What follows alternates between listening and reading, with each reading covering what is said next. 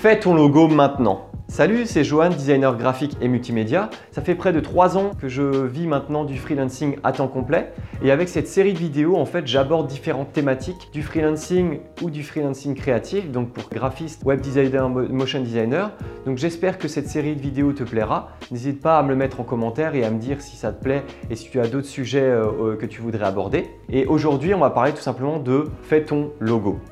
Cette action paraît tout à fait évidente, mais en tant que freelance, et notamment freelance créatif, il faut absolument qu'un logo soit lié à ton activité. Alors pour contextualiser, un logo ou logotype a pour objectif de représenter une marque ou une activité. Il s'agit généralement du nom de l'activité avec un design bien spécifique, avec ou non l'ajout d'un symbole qui va appuyer son unicité. Alors l'objectif de cette vidéo, ce ne sera pas seulement de te dire fais ton logo maintenant, c'est plutôt en fait que tu puisses comprendre l'impact que ça aura sur ta cible, voilà, pour bien comprendre ton activité et faire appel à tes services, et pour que tu puisses savoir vers quelle direction tu vas devoir aller. Alors tout d'abord, le logo représente ton activité, à la fois tes valeurs, la qualité de ton travail et ce que tu fais en général.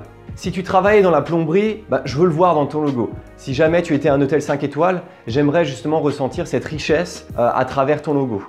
Or, ces différents exemples ont pour but de montrer la pertinence du visuel, à montrer en fait les services et les produits proposés par l'activité. Et ça marche exactement pareil pour toi en tant que graphiste, motion designer, web designer. C'est qu'au final, ce visuel sera présent sur tous tes documents officiels et tous tes clients, tes prospects, tout le monde verra ce visuel du premier regard. Et la règle des 4 secondes fonctionne très bien avec ce visuel puisque tu as 4 secondes pour être suffisamment persuasif pour retenir l'attention de ton audience. Il sera donc primordial de faire attention au choix graphique de la création de ton logo, euh, à la fois en termes de lecture et de compréhension. Alors pour ce deuxième point, en plus de te représenter, il te rendra mémorable.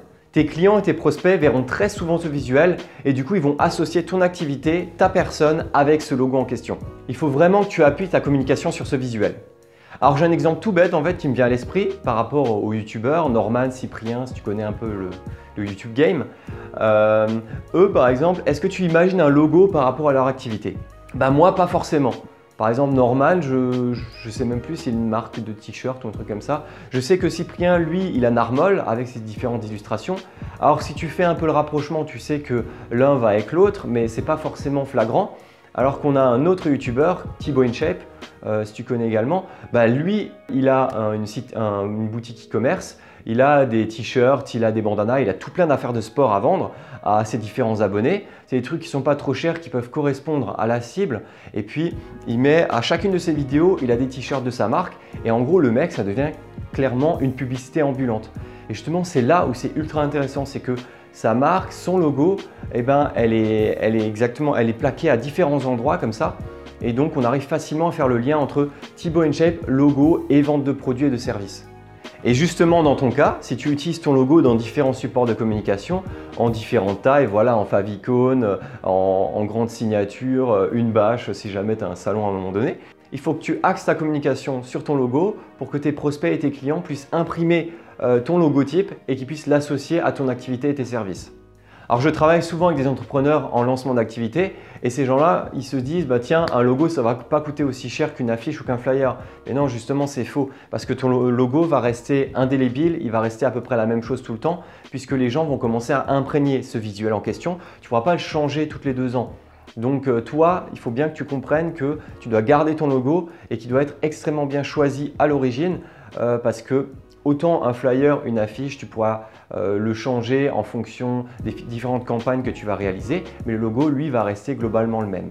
Donc il faudra aussi que tu fasses comprendre ça à tes clients, que le logo est beaucoup plus important qu'une affiche ou qu'un flyer, puisqu'il a pour objectif de s'imprimer dans la tête de tes clients et de tes prospects. Je vois souvent ça comme un tatouage, tu vas faire quelques modifications, quelques retouches, mais finalement ça va rester globalement le même visuel. On peut avoir l'exemple des grandes entreprises comme euh, Apple, Peugeot ou autres qui ont changé leur logo différentes fois dans leur histoire. au final, eux, c'est plutôt des entreprises qui sont là depuis euh, des décennies. Du coup, ils se sont euh, adaptés à l'ère du temps. Ils ont à chaque fois modifié leur logo, mais jamais en changeant la représentation globale de ce logo en question. Ils l'ont toujours remodifié, ils ont gardé l'essence même du visuel, ils l'ont juste modernisé pour que ce soit justement dans l'air du temps. Puisqu'il ne faut pas faire perdre la mémorisation collective de ton logo et de ton activité avec les différents produits que tu vends. Ça serait justement très dérangeant qu'un site e-commerce change totalement son logo, ses couleurs ou autres, alors qu'il avait justement imprimé tout ça sur les produits que tu avais déjà achetés. Et ensuite, quand tu revas sur ce site e-commerce, bah, ça n'a plus rien à voir avec ce que c'était il y a encore un an. Et si ton logo reste lisible et mémorable pour tes clients, c'est que tu as fait le bon choix de logo. Alors le troisième point, on le répétera jamais assez, c'est l'originalité. Différencie-toi de tes concurrents. Alors bien sûr, tu es un freelance, il y a énormément de personnes qui font exactement le même travail que toi.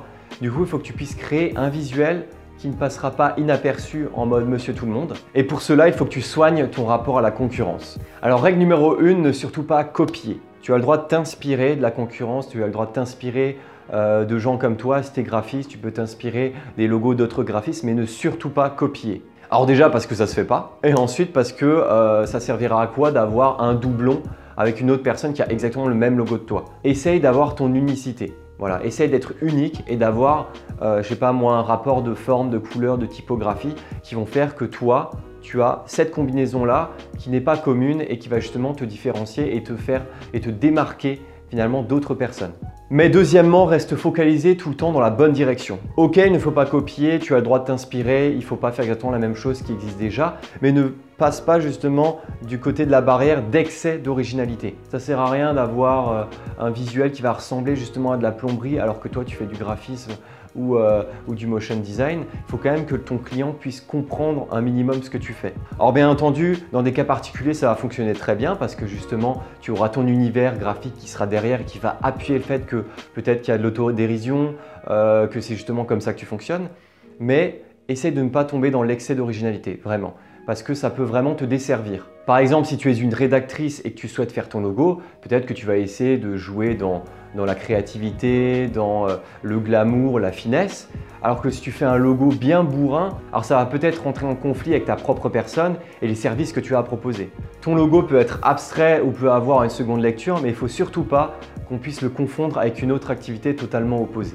Et le dernier point, montre que tu es le meilleur. Et oui, un logotype peut être mauvais, il en existe des tas. Et paradoxalement, ça peut justement être le cas de beaucoup de freelance créatifs qui veulent vendre leurs services et leurs produits à travers euh, bah, une image de marque qui n'est pas forcément euh, très bonne. Et la raison, c'est très souvent parce que l'entrepreneur en question, le freelance, bah, il ne s'est pas posé la question de tiens, euh, j'avais un aspect assez subjectif sur mon logo, moi je l'ai bien aimé, je, voulais qu'il soit comme ça, mais peut-être que si tu vas demander à ta cible, eh ben, ta cible elle-même ne comprendra pas le logo ou du moins le message que tu souhaites faire passer. Donc l'objectif, c'est vraiment que tu puisses te focaliser sur ce que ta cible pourrait penser de ton propre logo. Il faut vraiment soigner cette petite image qui te représentera tout le temps. Il faut vraiment que tu comprennes les angles morts de la création d'un logo pour vraiment voir sous toutes les coutures si ton logo correspond bien à la fois à toi mais aussi à ta cible. C'est bien plus important qu'une affiche, qu'un flyer ou qu'un document qui va être juste présent pendant euh, quelques temps pendant une campagne publicitaire. Or bien entendu quand je parle de mauvais logo c'est plutôt l'aspect technique avec tout ce qui est euh,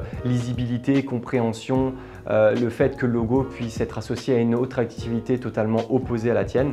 Alors utilise bien tous ces arguments pour convaincre tes clients de faire appel à tes services pour la création de logo, leur bien bien leur faire comprendre euh, la mécanique du logo, les enjeux, les objectifs et tout ça, pour vraiment qu'ils comprennent euh, qu'un logotype ça se fait pas en 5 minutes, c'est pas un truc qui vaut, qui vaut 20 balles là à la volée, c'est pas un visuel sur internet que tu chopes comme ça.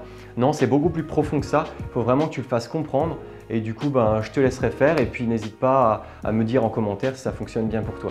Et voilà, c'est la fin de cette vidéo. J'espère que ça t'a plu. N'hésite pas à me le mettre en commentaire ou à me poser des questions euh, par rapport au sujet. Euh, j'y répondrai avec plaisir. N'hésite pas à mettre un like si tu as bien apprécié la vidéo et à me dire s'il y avait des pistes d'amélioration ou autre ou s'il y a des sujets que tu voulais que je traite. Et n'hésite pas à t'abonner à la chaîne pour voir justement des, vidéos similaires euh, avec des sujets de ce type-là. En tout cas, je te dis à plus pour une prochaine vidéo pour toi, freelance.